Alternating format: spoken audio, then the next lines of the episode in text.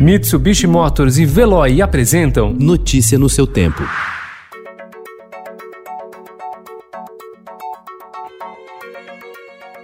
Olá, seja bem-vindo. Hoje é quarta-feira, 9 de setembro de 2020. Eu sou Gustavo Toledo, ao meu lado, Alessandra Romano. E estes são os principais destaques do jornal Estado de São Paulo.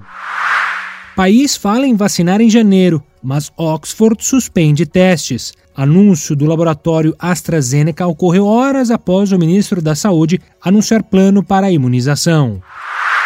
Governo quer importar mais alimentos para conter a inflação. Hospital de campanha do AMB encerra trabalhos após quase cinco meses em operação. Igrejas querem usar reforma para escapar de tributo.